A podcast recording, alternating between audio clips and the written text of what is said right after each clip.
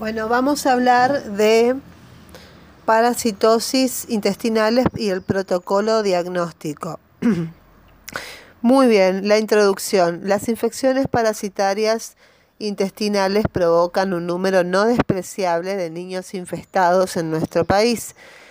A la patología producida por este tipo de parásitos ya conocida en nuestro medio como giardasis, oxiurasis y ascariosis, hay que añadir un incremento en el número de casos y nuevos tipos de parasitación por patógenos menos frecuentes hasta ahora, pero que se están incrementando paralelamente a la nueva situación sociodemográfica de nuestro país por aumento de niños procedentes de áreas endémicas, por inmigración y por adopción internacional.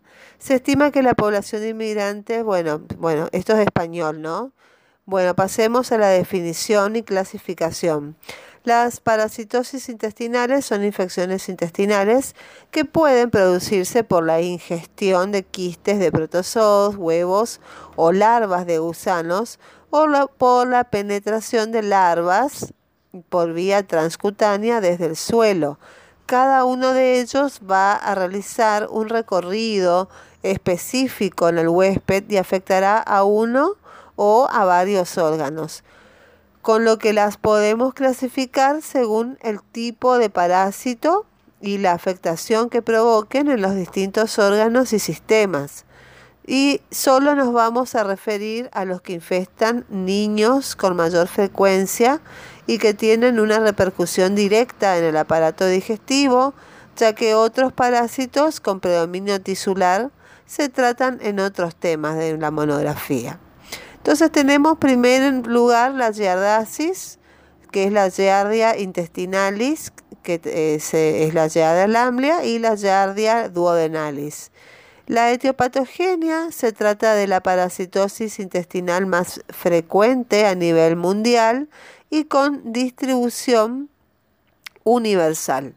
Tras la ingesta de quistes del protozoo, estos dan lugar a trofozoitos en el intestino delgado que permanecen fijados a la mucosa hasta que se produce su bipartición en la que se forman quistes que caen a la luz intestinal y son eliminados con las heces. Los quistes son muy infectantes y pueden permanecer viables por largos periodos de tiempo en suelos y aguas hasta que vuelven a ser ingeridos mediante alimentos contaminados muy frecuente en niños de zonas endémicas y adultos que viajan a este tipo de lugares. ¿sí? La clínica, eh, la sintomatología puede ser muy variada. Puede pasar a de modo asintomático, más, que es lo más frecuente en niños en áreas endémicas. B, como una giardasis aguda, que es una diarrea acuosa que puede cambiar sus características a esteatorreicas, de posiciones muy fétidas, distensión abdominal con dolor y pérdida de peso. Y C, ciardasis crónica con sintomatología subaguda y se asocia a signos de malabsorción, desnutrición y anemia. El diagnóstico. La determinación de quistes en materia fecal o de trofozoitos en el cuadro agudo con deposiciones acuosas, eh, es importante recoger muestras seriadas en días alternos, pues la eliminación es irregular y aumenta la rentabilidad diagnóstica y en el caso de pacientes que presentan sintomatología persistente y estudios de S negativo, se recomienda realización de ELISA en. Tratamiento y prevención el porcentaje de resistencia de Giardia al metronidazol está aumentando, por lo que es necesario conocer alternativas eficaces. Es importante extremar las medidas que controlen la contaminación fecal de aguas, así como la ingesta de alimentos y bebidas en condiciones dudosas en viajes a zonas endémicas. ¿sí? En segundo lugar tenemos la amebiasis, provocada por la entamoeba histolítica dispar. La etiopatogenia de la mebiasis es que tras la ingestión de quistes contenidos en los alimentos y aguas contaminadas o por déficit de higiene en manos, los trofozoitos eclosionan en la luz intestinal y colónica y pueden permanecer en ese lugar o invadir la pared intestinal para formar nuevos quistes tras bipartición que son eliminados al exterior por la materia fecal y volver a contaminar agua, tierra y alimentos. En el proceso de invasión de la mucosa y submucosa intestinal producen ulceraciones responsables de parte de la sintomatología de la amebiasis, así como la posibilidad de diseminación a distancia y afectación de otros órganos diana como absceso hepático. La clínica es muy variada, desde formas asintomáticas hasta cuadros fulminantes. En estos casos tenemos A, la amebiasis asintomática, que es, gracias a Dios el 90% del total. Y la B es la amebiasis intestinal invasora aguda o colitis amebiana disentérica, gran número de deposiciones con contenido mucoso y hemático, tenesmo franco con volumen de la deposición muy abundante en un principio y casi inexistente posteriormente, dolor abdominal importante tipo cólico y en casos de pacientes desnutridos, inmunodeprimidos, pueden presentarse casos de colitis amebiana fulminante, perforación, formación de eh, amebomas con cuadros de obstrucción intestinal asociados. Y C, tenemos la amebiasis intestinal invasora crónica o la colitis amebiana no disentérica, que viene con dolor abdominal tipo cólico, con cambio de ritmo intestinal, intercalando periodos de estreñimiento con deposiciones diarreicas, tenesmo leve, sensación de plenitud postprandial, náuseas, distensión abdominal, meteorismo y borborigmos. El diagnóstico se hace mediante la visualización de quistes en materia fecal o de trofozoitos en el cuadro agudo con deposiciones acuosas. Y para diferenciar esta ameba histolítica, ameba patógena de la entamoeba dispar, que es una ameba no patógena que no precisa tratamiento, es necesario una PCR, que es una prueba que solo puede realizarse en algunos centros especializados. Con respecto al tratamiento y prevención, el portador asintomático tiene un papel fundamental en la perpetuación de la endemia porque la amebiasis intestinal tiene además una tendencia familiar y predominio en grupos hacinados, por lo que resulta fundamental extremar las medidas de higiene personal y comunitarias. Bueno, vamos con la tercera, que es la criptosporidiasis o que está causada por el criptosporidium. Como etiopatogenia son coccidios protozoarios con distribución universal que pueden producir infección en animales y humanos. Se produce por ingesta de ovocitos procedentes de alimentos y aguas contaminadas como piscinas comunitarias, parques acuáticos, aguas del lago, pantanos o por vía fecal oral que es muy frecuente en las guarderías.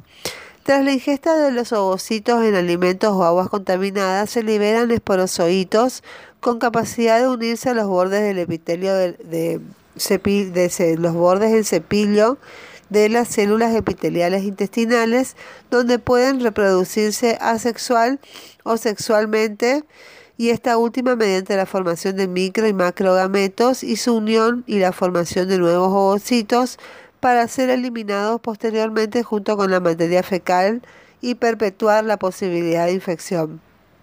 La clínica es muy variada, puede ser asintomática o se puede ser una forma intestinal con un cuadro de deposiciones diarreicas acuosas, con dolor abdominal, fiebre, náuseas, vómitos, signos de deshidratación, pérdida de peso, autolimitado y frecuente en niños en epidemias relacionadas con guarderías o piscinas, puede ser más prolongado en pacientes con inmunodepresión.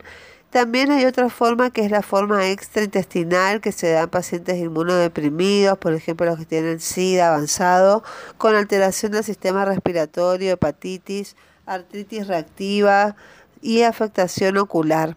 El diagnóstico se hace mediante la visualización de los ovocitos en materia fecal, o sea, eh, el paciente ve los gusanitos. Y también se utiliza frecuentemente técnicas de, eh, ella en muestra fecal con alta sensibilidad y especificidad. El tratamiento y la prevención se hace con medidas de soporte como reposición de líquidos y electrolitos y en casos graves se hace fluidoterapia intravenosa y o terapias nutricionales y en pacientes inmunodeprimidos se asocia tratamiento antibiótico y en pacientes con SIDA la terapia antirretroviral consigue mejoría en el estatus inmune y acortar la sintomatología y es fundamental incrementar las medidas de higiene para evitar la transmisión fecal oral y limitar el uso de piscinas en pacientes con diarrea. ¿Sí? Fundamental. Bueno, vamos a continuar hablando sobre parasitosis intestinales y el protocolo diagnóstico. Quedamos en el cuarto, que era la oxiuriasis o Enterobius vermicularis. La hembra del parásito del Oxiurius Enterobius se desplaza hasta la zona perianal, principalmente con horario nocturno, donde deposita sus huevos muy infectantes que quedan adheridos a la piel o en la ropa con el rascado de la zona se establece bajo las uñas y se perpetúa la autoinfección por transmisión fecal oral. La clínica es mucho más habitual en niños que en adultos y frecuentemente es asintomática.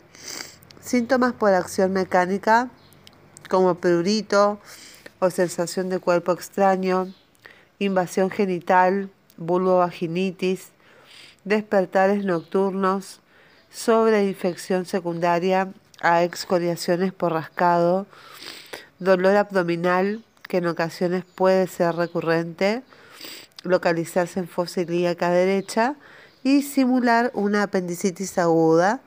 No está demostrada su relación con síntomas que tradicionalmente se relacionan con oxiuriasis, como bruxismo, enuresis nocturna,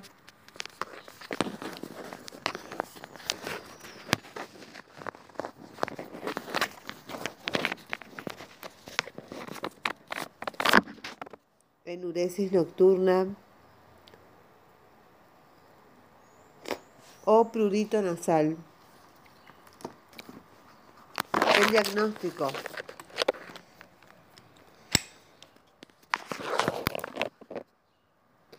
El diagnóstico tenemos el test de Graham, que es el uso de cinta adhesiva transparente por la mañana antes de la defecación o lavado. Y aquí se visualizan los huevos depositados por la hembra en la zona perianal. Después tenemos la visualización directa del gusano adulto en la exploración anal o vaginal. El tratamiento y prevención son muy resistentes si persiste adecuado nivel de humedad, por lo que puede permanecer largo tiempo en la ropa. Es necesario extremar las medidas extremar las medidas de higiene de inodoros, manos y uñas y lavar con agua caliente y lejía la ropa de cama, pijamas y toallas. Es necesario el tratamiento de todos los miembros de la familia ante la posibilidad de perpetuación de la infección. Eh, pasamos al quinto, que es la tricocefalosis provocada por el Tricurius tricuria. trichiuria. La etiopatogenia de la, tricocefalosis es, es una geohelmintiasis producida por la ingesta de huevos embrionados procedentes de alimentos. También la tierra, típico en niños o en aguas contaminadas. Las larvas maduran en ciego y colon ascendente donde permanecen enclavados a la mucosa, produciendo lesión mecánica y traumática con inflamación local, desde donde vuelvan a producir nuevos huevos fértiles que son eliminados por materia fecal. La clínica depende del grado de parasitación, desde asintomática pasando por dolor, em,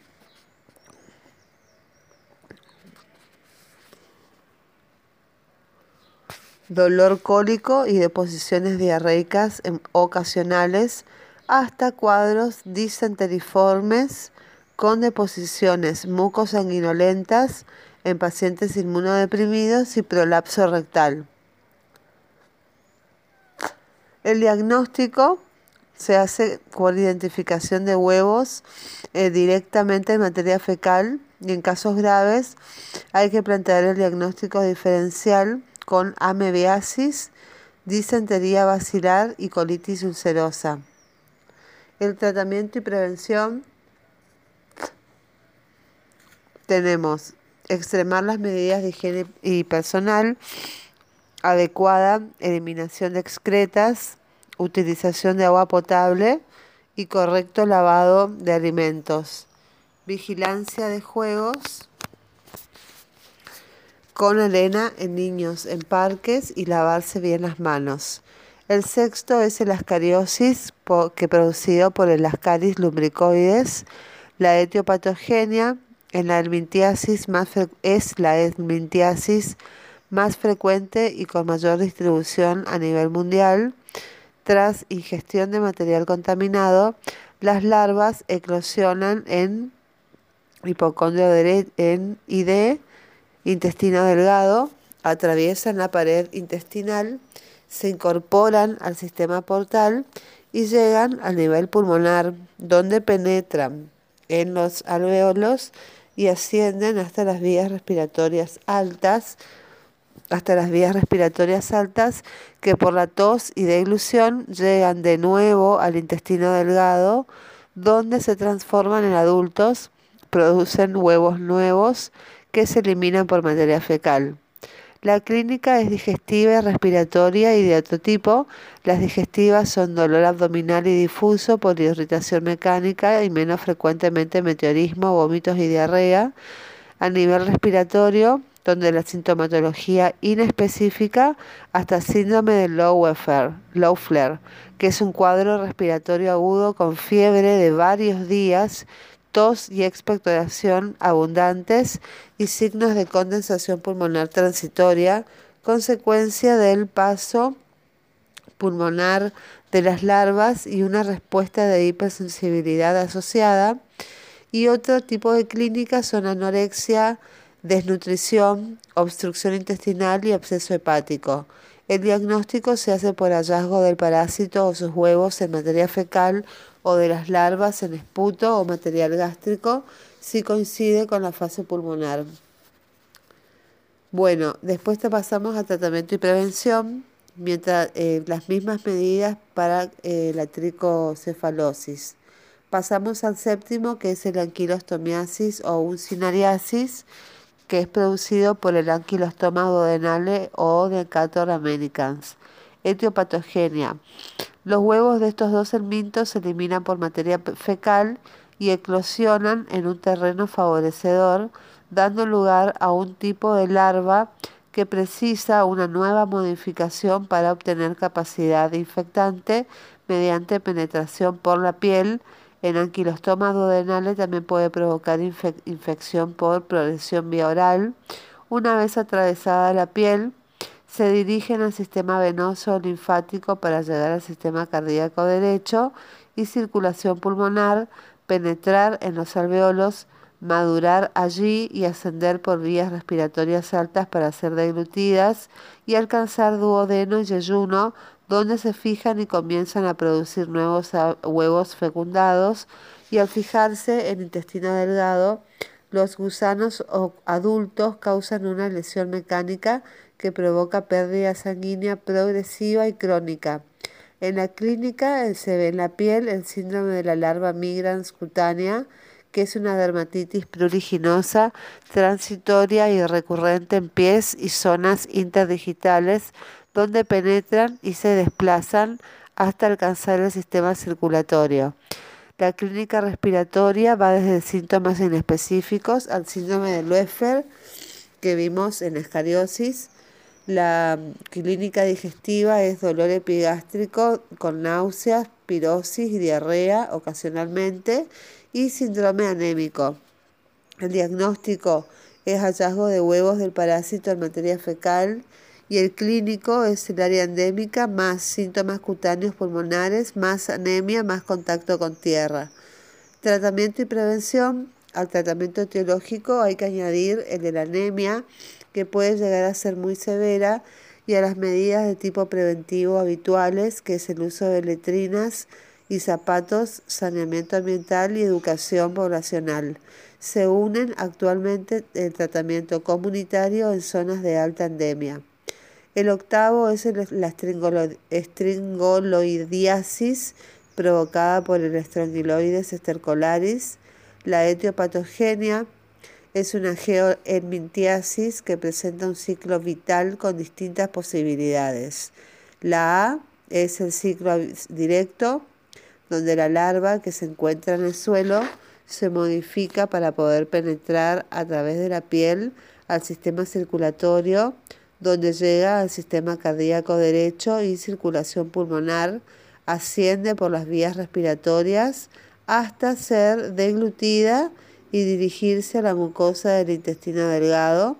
Allí se transforma en hembra infectante, produce nuevos huevos que eclosionan y se dirigen a la luz intestinal, donde son eliminados al exterior. El B es el ciclo indirecto que incluye una o varias generaciones de larvas en vida libre sin afectación humana hasta que se produce la modificación que hace a la larva infectante para el hombre. C es el ciclo de autoinfección, la modificación larvaria se produce en la luz intestinal en lugar del exterior y, y, posteriormente penetra en el sistema circulatorio y realiza un recorrido similar al del ciclo directo y en lo que se denomina síndrome de hiperinfección por estrongiloides estercolaris explica que puede existir una parasitosis persistente sin necesidad de reinfecciones externas, así como la afectación de otros órganos como el hígado, el pulmón, sistema nervioso central y sistema ganglionar. La clínica en general depende del estado inmunitario del paciente. En la piel se puede producir el síndrome de la larva Currens, que es una dermatitis pruriginosa por el paso transcutáneo de la larva y el recorrido realizado hasta llegar a la circulación sistémica. A nivel respiratorio pues, suele provocar sintomatología menor como tos y expectoración, pero también se han descrito casos de neumonitis y síndrome de Loeffler.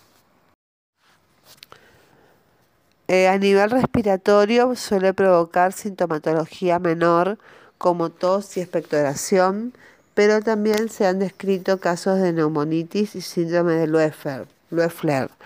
La digestiva es cuando la intensidad de la sintomatología está en relación con el grado de parasitosis, que sería dolor epigástrico, vómitos, anorexia, periodos de diarrea que se alternan con estreñimiento. También tenemos otra manifestación clínica que es el síndrome de hiperinfestación, casi exclusivo de pacientes inmunocomprometidos. Los síntomas anteriormente señalados se expresan con mayor severidad. El diagnóstico es por eosinofilia importante, más evidente si la extracción coincide con el paso pulmonar del parásito. La visualización del parásito en materia fecal es diagnóstica, pero difícil por la irregularidad de la eliminación. Al encontrarse a nivel de mucosa submucosa intestinal, necesita el microbiólogo experto una serología mediante electro eh, EIA, inmunofluorescencia, sensibilidad mayor al 90%, pero reactividad cruzada con filarias y otros nematodos. Tratamiento y prevención debe ser siempre tratada ante la posibilidad de autoinfección y la curación debe ser comprobada parasitológicamente, son importantes las medidas preventivas de tipo individual y general, como el uso de letrinas y zapatos, saneamiento ambiental y educación poblacional.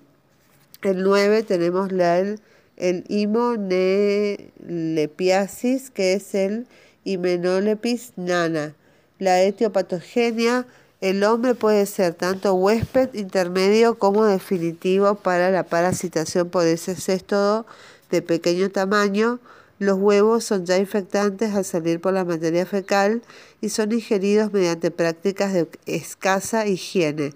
Los huevos alcanzan el duodeno, donde se adhieren a la mucosa intestinal y penetran en la mucosa, obteniendo la forma de cisticercoide.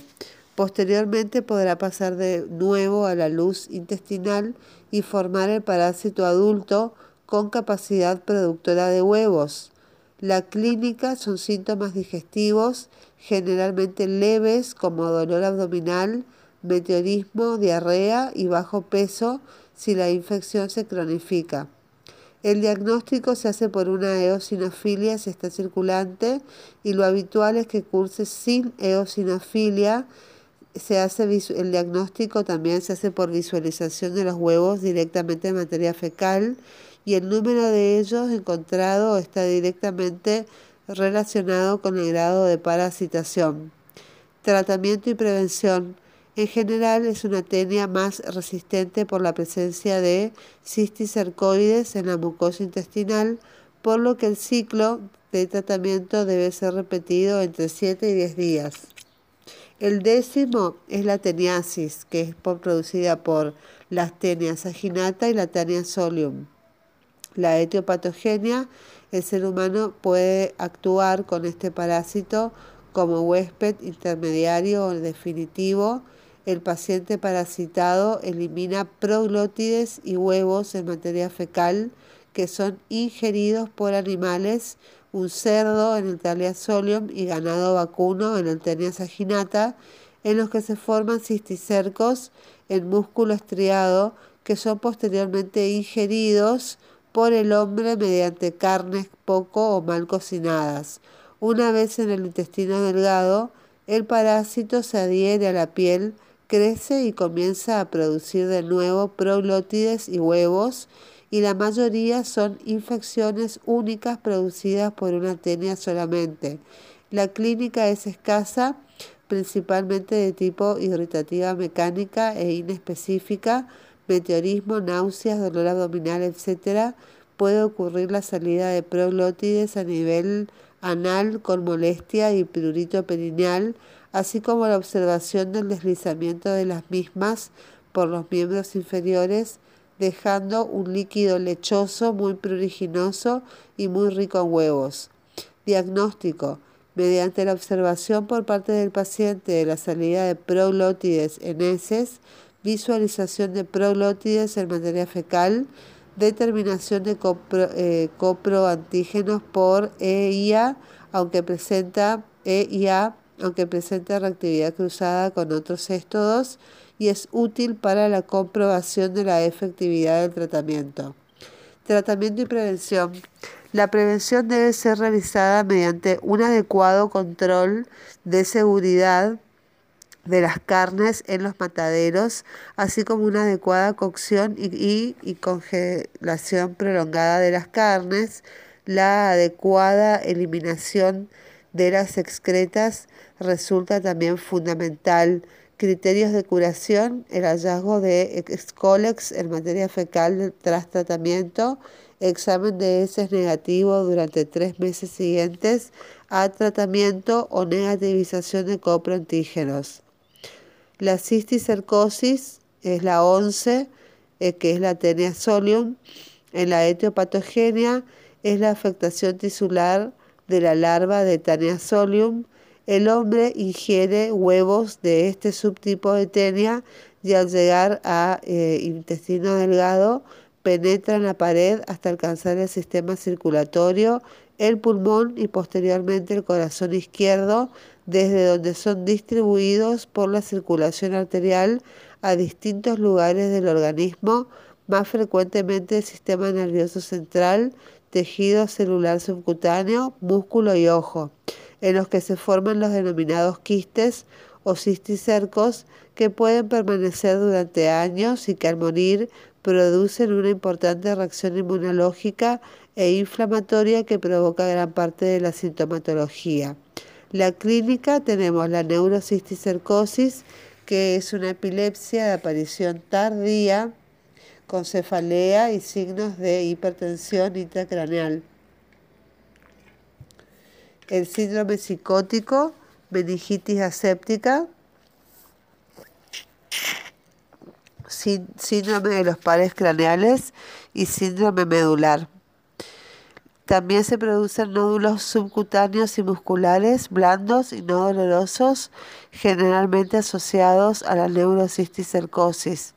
Y también se produce afectación oftálmica, generalmente eh, es única y unilateral. Si la larva muere, eh, puede producir importante reacción inflamatoria y provocar importante reacción uveal, desprendimiento de retina y ceguera. El diagnóstico, en la imagen tenemos, eh, se hace diagnóstico por imagen con tomografía cerebral o una resonancia en pacientes procedentes del área endémica con inicio de sintomatología neurológica eh, descrita. Se hace inmunodiagnóstico con inmunoblot que posee mayor sensibilidad y especificidad por el que el diagnóstico por ella. Tratamiento y prevención puede ser necesario añadir al tratamiento corticoides, antiepilépticos e incluso cirugía si aparecen signos de hipertensión intracraneana. Es necesario realizar un control de imagen 3 a 6 meses después de concluir el tratamiento y para la prevención es fundamental realizar una correcta cocción de la carne de cerdo, así como extremar las medidas en áreas, eh, en las medidas de higiene en la cría de estos, ¿no? De la cría de cerdos. Bueno, vamos a leer la tabla número 2 que habla del tratamiento de los parásitos intestinales más frecuentes. Em, tenemos eh, patógeno, Giardia lamblia. se trata con metronidazol, 15 miligramos kilo día, intervalo 8 horas, vía oral durante 7 días o tinidazol 50-60 miligramos por día cada 24 horas vía oral un solo día. O paramomicina 25-35 miligramos kilo día cada 8 horas por vía oral durante 7 a 10 días. Y la mepacrina 7 miligramos kilo día, lo máximo son 300 miligramos por día el intervalo cada 8 horas por vía oral y la duración es de 5 a 7 días. Eh, con el patógeno entamoeba histolítica, eh, que es un portador asintomático, el fármaco que se usa es la paramomicina, 25 a 35 miligramos kilo día cada 8 horas por vía oral durante 7 a 10 días, o el indoquinol, que es la dosis de 30 miligramos kilo día cada 8 horas por vía oral durante 20 días. Para la entamoeba histolítica que produce colitis amebiana, el fármaco que se usa es metronidazol o tinidazol más paramomicina. El metronidazol son de 30 a 50 miligramos por día cada 8 horas vía oral durante 10 días, más la paramomicina en dosis de 25 a 35 miligramos por día, cada 8 horas vía oral durante 10 días en la entamoeba histolítica con colitis amebiana. Si tenemos entamoeba histolítica con absceso hepático, se hace metronidazol 30-50 miligramos kilo día cada 8 horas por vía oral durante 10 días, más paramomicina 25 a 35 miligramos kilo día cada 8 horas por vía oral durante 10 días. Y el criptosporidium que se hace en inmunocomprometido se usa la paramomicina con o sin el agregado de claritromicina, la paramomicina 25 a 35 miligramos kilo día cada 8 horas vía oral durante 10 días y la claritromicina 15 miligramos por día por kilo durante cada 12 horas vía oral durante 10 días. Y después tenemos el Enterobius vermicularis, donde se usa el palmoato de pirantel en dosis de 11 miligramos kilo día cada 24 horas por vía oral, un día y repetir la dosis a las dos semanas, o el mebendazol 100 miligramos por dosis cada 24 horas vía oral, un día y repetir la dosis a las dos semanas. Ese es el que más se usa en CAPS. Después tenemos el tricurius tricuria, la droga que se usa para combatirlos, el mebendazol, 100 miligramos por dosis o 50 miligramos por dosis. Cuando es 100 miligramos por dosis cada 24 horas, vía oral 3 días. Y si se hace mebendazol 500 miligramos por dosis, es una vez al día por vía oral durante un solo día. También se puede usar, si no tenemos mebendazol, el albendazol que son 400 miligramos por dosis durante 24 horas por vía oral durante un día. Después tenemos el ascaris lubricoides, donde se usa el mebendazol, 100 miligramos por dosis, 12 horas vía oral durante 3 días, o 500 miligramos por dosis en 24 horas vía oral durante un día. Y el em, eh, el anquilostoma duodenale y el necator americanos. El anquilostoma duodenale se trata con mebendazol, 100 miligramos por dosis o 500, para 12 horas vía oral durante 3 días o mebendazol 500 miligramos por dosis eh, cada 24 horas vía oral por un solo día y el Necator Americans que se usa albendazol 400 miligramos dosis eh, cada 24 horas vía oral durante 3 a 5 días.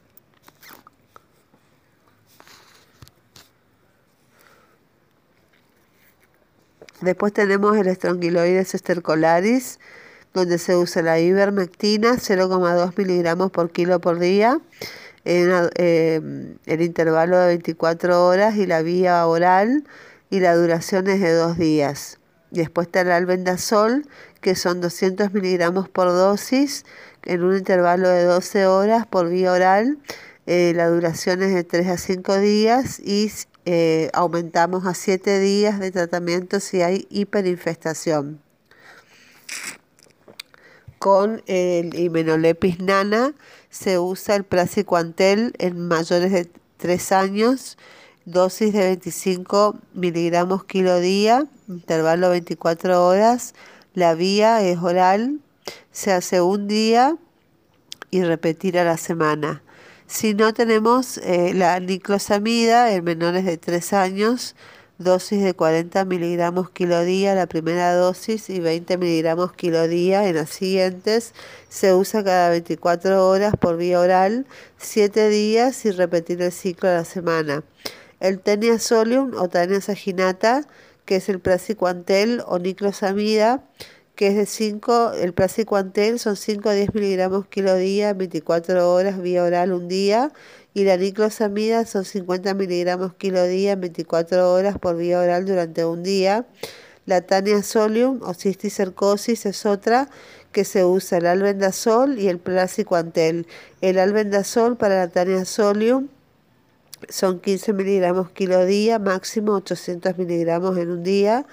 Cada intervalo cada 12 horas se hace por vía oral, 14 a 28 días.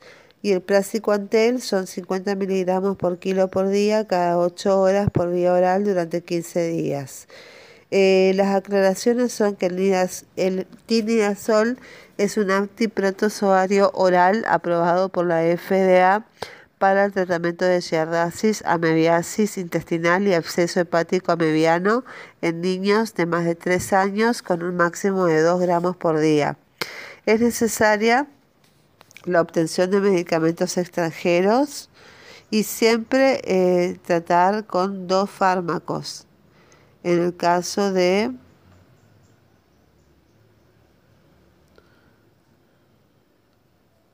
la entamoeba histolítica y siempre se trata con dos fármacos. Eh, la, la, paramomicina o el iodoquinol se administran posteriormente al metronidazol o tinidazol y está contraindicado el uso de corticoides. Con respecto a una aclaración al mebendazol, la monodosis de 100 miligramos cada 12 horas está aprobada en mayores de 2 años. El albendazol, la monodosis de este fármaco a 400 miligramos, está aprobada en niños mayores de 4 años, pero es ampliamente usado para mintiosis intestinales a cualquier edad. Cuando se necesita un efecto tisular, albendazol debe ser administrarse en dos dosis diarias y si la acción requerida es solo luminar, se administra en una sola dosis. Con respecto a la ivermectina, la monodosis de este fármaco está aprobada para mayores de 2 a 4 años. Y 7. Hay que añadir corticoides en la cisticercosis si hay encefalitis, hipertensión craneal o convulsiones. ¿sí? Bueno, el cuadro número 1 eh, nos clasifican los principales parásitos intestinales, que son los protozoos y los helmintos. Los protozoos tenemos los 1, afectación exclusivamente digestiva, giardiasis o giardia lamblia. 2, afectación digestiva potencialmente en tejidos, que pueden ser amebiasis, entamoeba histolítica dispar o criptosporidiasis, que es el criptosporidium. Esos son los protozoos, Giardia lamblia y Entamoeba y Cryptosporidium. Los helmintos son más numerosos y tenemos los nematelmintos o nematodos o gusanos cilíndricos, que son eh, de tres tipos. Afectación exclusivamente digestiva, que son la oxuriasis, que es producida por el enterovirus vermicularis, y la tricocefalosis, que es el tricurius tricuria, esos son los eh, eh, eh, nematodos, gusanos. La B, que son también gusanos, nematodos, elmintos, es, que tienen afectación digestiva y pulmonar. Acá tenemos la ascariosis, que es el ascaris lumbricoides, y la anquilostomiasis o cinariasis, que son el ancilostoma duodenale y el necator americans. Y en tercer lugar, dentro de los eh, nematodos o gusanos, tenemos los de afectación cutánea, digestiva y pulmonar, que son el estrongiloides estercolaris, que produce estrongiloidasis. El segundo tipo de hermintos son los platelmintos o céstodos o gusanos planos, que producen afectación exclusivamente digestiva, que se usa la himo que es eh, producida por Himenolepsis nana, y la asteniasis, que es producida por la tenia saginata y la tenia solium. Y eh, dentro de los platermintos o cestodos o gusanos planos, son tenemos la posibilidad de afectaciones digestivas y potencialmente en tejidos. Y acá están las teniasis o la tenia solium o cisticercosis. Muy bien, esto es todo con el protocolo diagnóstico de las parasitosis intestinales. Muchas gracias.